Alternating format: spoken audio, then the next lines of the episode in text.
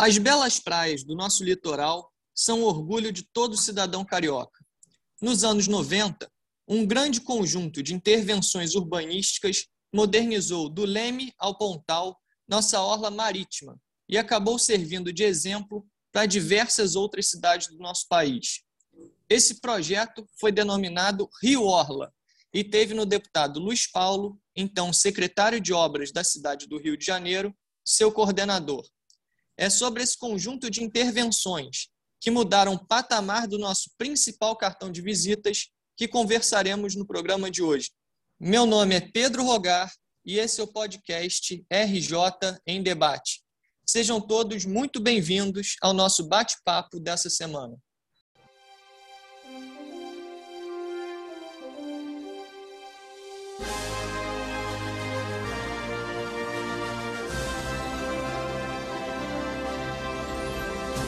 Bom dia, deputado Luiz Paulo. Como vai o senhor? Bom dia, Pedro. Bom dia, ouvintes do nosso podcast RJ em Debate. Semana importante, afinal, vamos ter o primeiro dia de maio, Dia do Trabalhador, evento que iremos comentar ainda no nosso podcast. É verdade, deputado. E nesse episódio de hoje, vamos falar sobre um importante projeto que foi o Rio Orla, teve o senhor como coordenador. Então, queria que o senhor contasse aqui para os nossos ouvintes como que surgiu a ideia desse projeto. O Pedro, são muitos vetores que levaram à concepção do projeto Rio Orla. Né? Primeiro, uma orla marítima nossa, belíssima, e formidável. A cidade do Rio de Janeiro é praticamente de ponta a ponta banhada pelo Oceano Atlântico, né? do Leme ao Pontal. Se avançarmos mais, na própria Zona Oeste, temos lá a Baía de Sepitiba. Né? Então, a ideia básica é aproveitar esse potencial de beleza e de lazer que é a nossa orla marítima onde no verão milhões de pessoas frequentam essa orla. Então, tem aí, primeiro, o lazer, o incremento do turismo, mas também na década de 90 estava em vigor um conceito muito importante do valor da atividade física. Naquele momento, todo mundo queria fazer Cooper, né? os espaços urbanos eram muito pequenos. Cooper eram corridas que as pessoas faziam para melhorar né, a sua resistência, seu vigor, desacelerar os seus batimentos cardíacos quando em repouso, etc. Né. Então, essa é uma outra, uma outra vertente da atividade física. E também a gente queria incentivar o uso da bicicleta, quer seja como lazer, seja como transporte individual de curto, curtos espaços. Então, isso tudo associado gerou um projeto que nasceu aqui na orla da, na orla da, da Lagoa Rodrigo de Freitas, né? quando o secretário de esportes do município né? é, trouxe esse conceito para a Lagoa. E lá através de uma empresa da Secretaria de Obras, a Rio Urb, se construiu ali uma faixa compartilhada, que está lá na Lagoa até hoje, né? onde, ao mesmo tempo, você pode andar, fazer Cooper, quer dizer, correr, ou andar de bicicleta. Claro que em velocidade moderada, porque é uma faixa compartilhada. Né? E, ao mesmo tempo, essa orla da lagoa com essa faixa se trabalhou para recuperar a lagoa como um todo, criando mais parques, mais áreas de, de lazer. Então, este conceito nasce na lagoa e, posteriormente, o prefeito da cidade, Marcelo Alencar, né, que foi prefeito e eu fui seu secretário de obras entre 89 e 92, faz um concurso público para se fazer o projeto do Rio Orla consoante esses conceitos que eu coloquei. E nesse concurso ganhou um engenheiro, é, mas muito especializado em urbanismo, que foi o Sérgio Dias, que fez esse, esse projeto do, do Rio Orla. Tivemos depois a oportunidade de implantá-lo, né? implantá-lo através da Rio Urbe. E a época foi um projeto muito polêmico, né?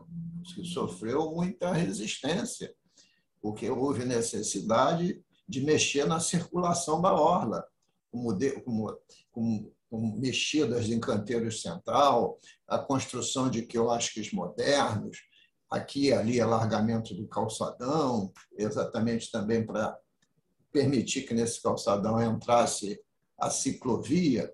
E aí veio o conceito fundamental que hoje se reproduziu no Brasil inteiro: calçadão, ciclovia, lazer, atividade física, incentivo ao turismo. Então, foi assim que nasceu a ideia e assim que o projeto se desenvolveu. Deputado, o senhor começou a falar um pouco já sobre o projeto, mas conta aqui para os nossos ouvintes em que exatamente consistiu esse projeto.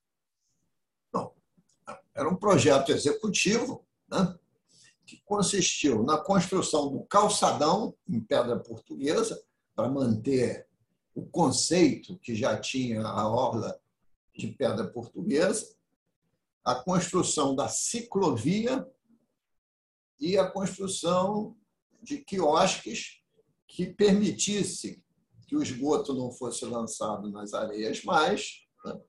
e nada mais fosse para as areias. Então, fosse captado todo o esgoto, uma concepção arquitetônica, funcional, estética. Né?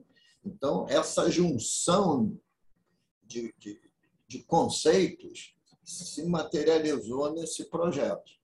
Depois do projeto é, pronto, ele foi licitado e as obras duraram um tempão.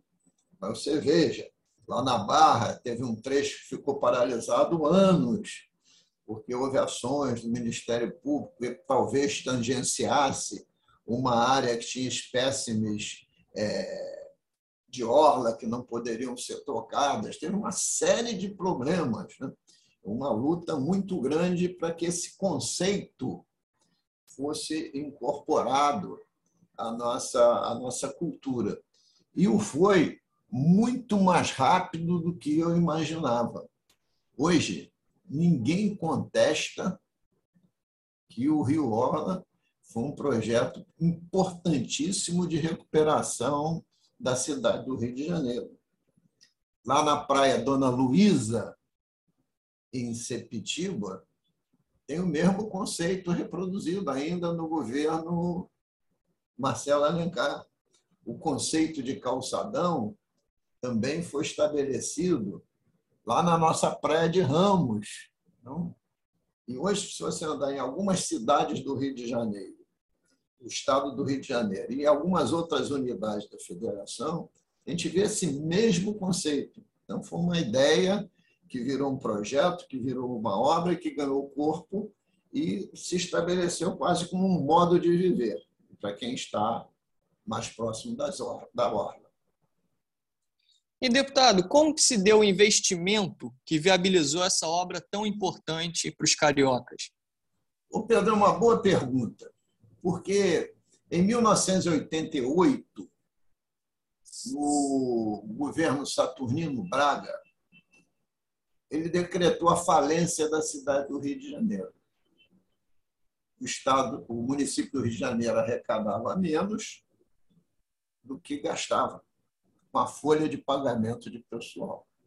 Então, quando o prefeito Marcelo Alencar assumiu o governo, em 1 de janeiro de 89, a prefeitura estava quebrada, inclusive fechada, não funcionava nada. E foi nessa toada que nós assumimos a Secretaria de Obras. Então, isso também nos deu tempo para a gente aprofundar mais é, alguns conceitos, algumas ideias e estabeleciam um programa para quando a gente saísse da falência. E depois saímos da falência. E aí já tinha tido também a Constituição de 88, que ajudou a melhorar as finanças públicas. Teve uma ação do prefeito Marcelo Alencar, muito importante à época, né, que desindexou os salários e indexou IPTU, porque a inflação chegou a bater 30%, não é ao mês, ao ano não, Pedro, chegou a bater 30% ao mês. Isso que vai gerar lá na frente depois o diversos planos de recuperação, inclusive o plano real em, em 94, na gestão do Itamar Franco, que depois assumiu o Fernando Henrique Cardoso.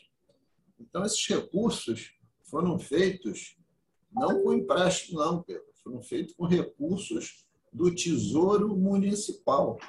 À época, na nossa gestão de secretário de obras, no final do governo, nós somamos tudo e verificamos que, em média, a cada ano dos quatro anos, nós investimos 300 milhões de dólares na infraestrutura da nossa cidade. Então, foi uma obra também estupenda de recuperação do potencial de investimento da Prefeitura da cidade do Rio de Janeiro, onde o Rio Orla se associa a essa recuperação, mas também inúmeros outros importantíssimos investimentos. E o Rio Orla, para além das melhorias visuais e embelezamento da Orla Marítima Carioca, foi fundamental também para tornar a praia mais acessível e incentivar a prática dos mais diversos esportes e atividades físicas, né, deputado? O senhor já falou aqui da, da caminhada, das corridas, do Cooper, também aqueles amantes da, da bicicleta, de andar de bicicleta. Foi um projeto muito amplo, não é mesmo? Sem dúvida, Pedro, porque veja você, se a orla é vista também né, pela ótica da atividade física, começou a proliferar também nas nossas praias a prática do vôlei de praia, que você conhece bem, a prática do futebol de areia. São esportes que ganharam também muito corpo dentro dessa, dessa concepção. Né? Hoje, o vôlei de praia e o futebol de praia no elenco de esportes praticados também mundialmente. Né? Não avançamos tanto, por exemplo, como na peteca de praia, né? porque começou a dar muito ruído nos finais de semana com as próprias pessoas que queriam a praia e não queriam praticar esporte. Mas se desenvolveu um elenco de atividades esportivas função dessa orla é, maravilhosa que nós temos.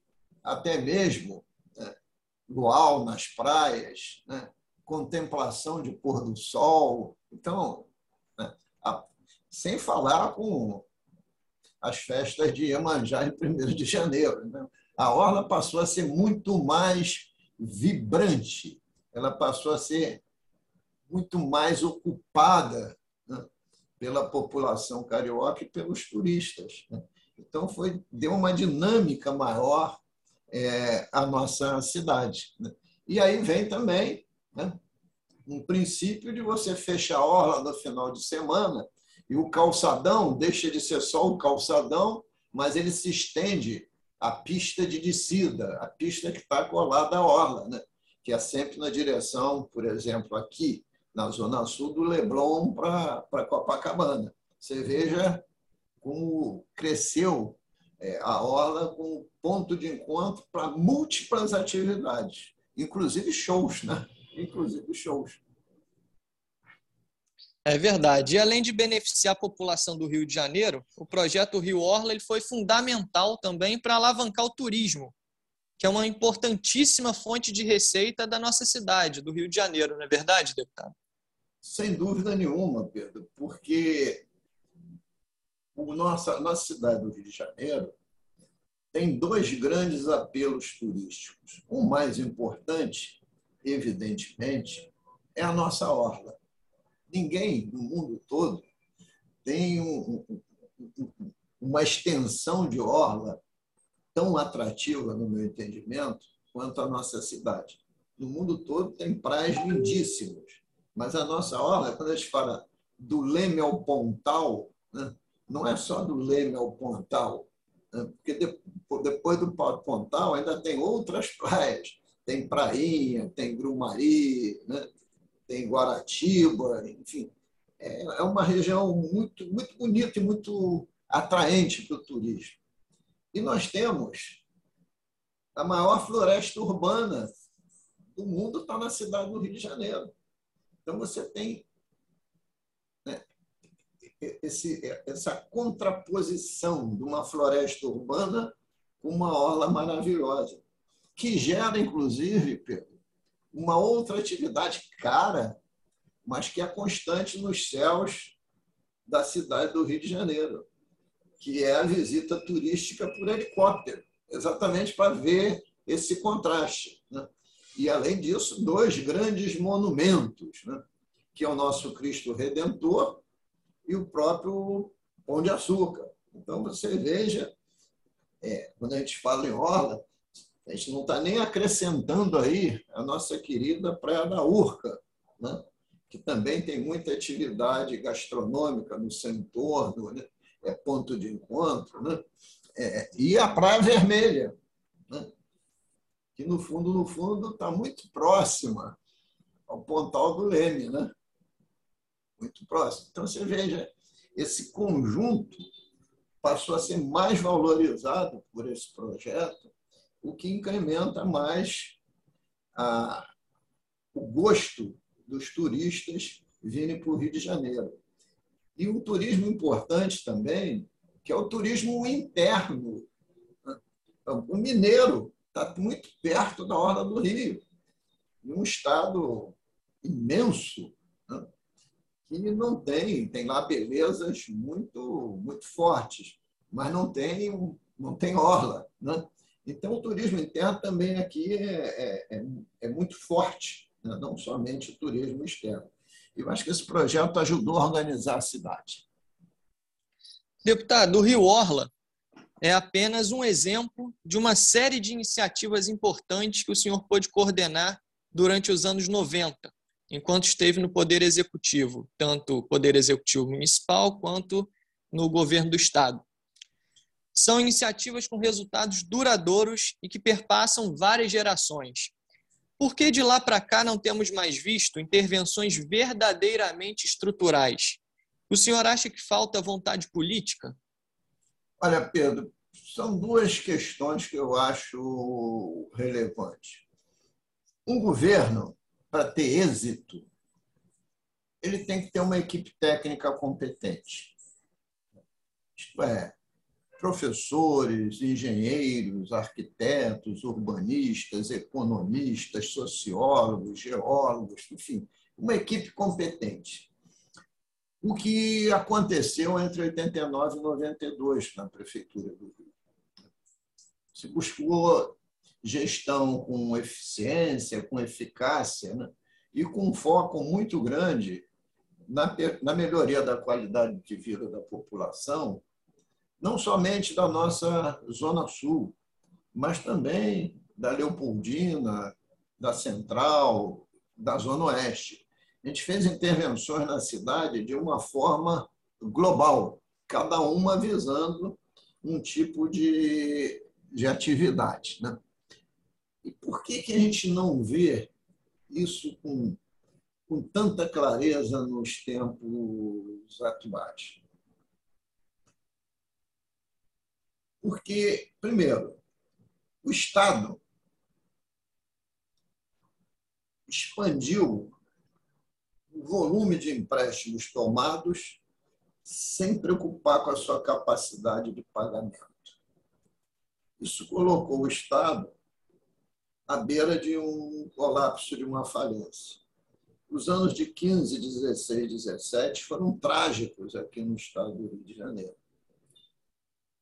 Então, faltou um pouco essa capacidade de gestão. A corrupção se agraçou né, nessas gestões. Então, não é falta de vontade política, é falta de formação, é falta de espírito público, é falta de serem republicanos no sentido da, da nato da palavra, né? no sentido de res pública, de respeito à coisa pública. Né? O que a gente precisa ter é gestores né? que sejam estadistas, que pensem o amanhã e não somente as suas próprias reeleições. E pensar o amanhã é pensar em investimentos estruturantes e não investimentos que possam dar apenas retorno eleitoral. O que falta, no meu entendimento, no, no nosso país hoje, com as exceções de praxe, são estadistas. Estadista é aquele que sabe estruturar uma equipe, que governa em equipe, que governa democraticamente, que respeita o erário e investe basicamente pensando no dia de hoje, mas pensando principalmente no amanhã nas novas gerações. Perfeito, deputado. Bom, estamos chegando ao fim do episódio número 63 do nosso podcast RJ em Debate, que hoje tratou do projeto Rio Orla, que o senhor coordenou e que nos, trans, nos trouxe tantos benefícios. Eu agradeço a todos aqueles que nos acompanham por aqui e pelas redes sociais do deputado. Vamos agora ao quadro Bola Dentro e Bola Fora, com os pontos positivos e negativos da semana, na visão do deputado Luiz Paulo. Bola fora para o governador Cláudio Castro, que mantém parada as obras da estação do metrô na Gávea. Sete anos são passados nenhuma providência efetiva foi tomada. O risco continua. Só acontecem promessas e nada é executado. Os moradores cada vez mais preocupados, pois ficam com medo de serem surpreendidos por uma catástrofe. Mas parece que o governador só atua quando a população realmente está em crise. E essa crise é instalada por falta de ação. Vide a questão da falta de qualidade do transporte por trem. O governador aparece em público só quando o sistema está praticamente destruído.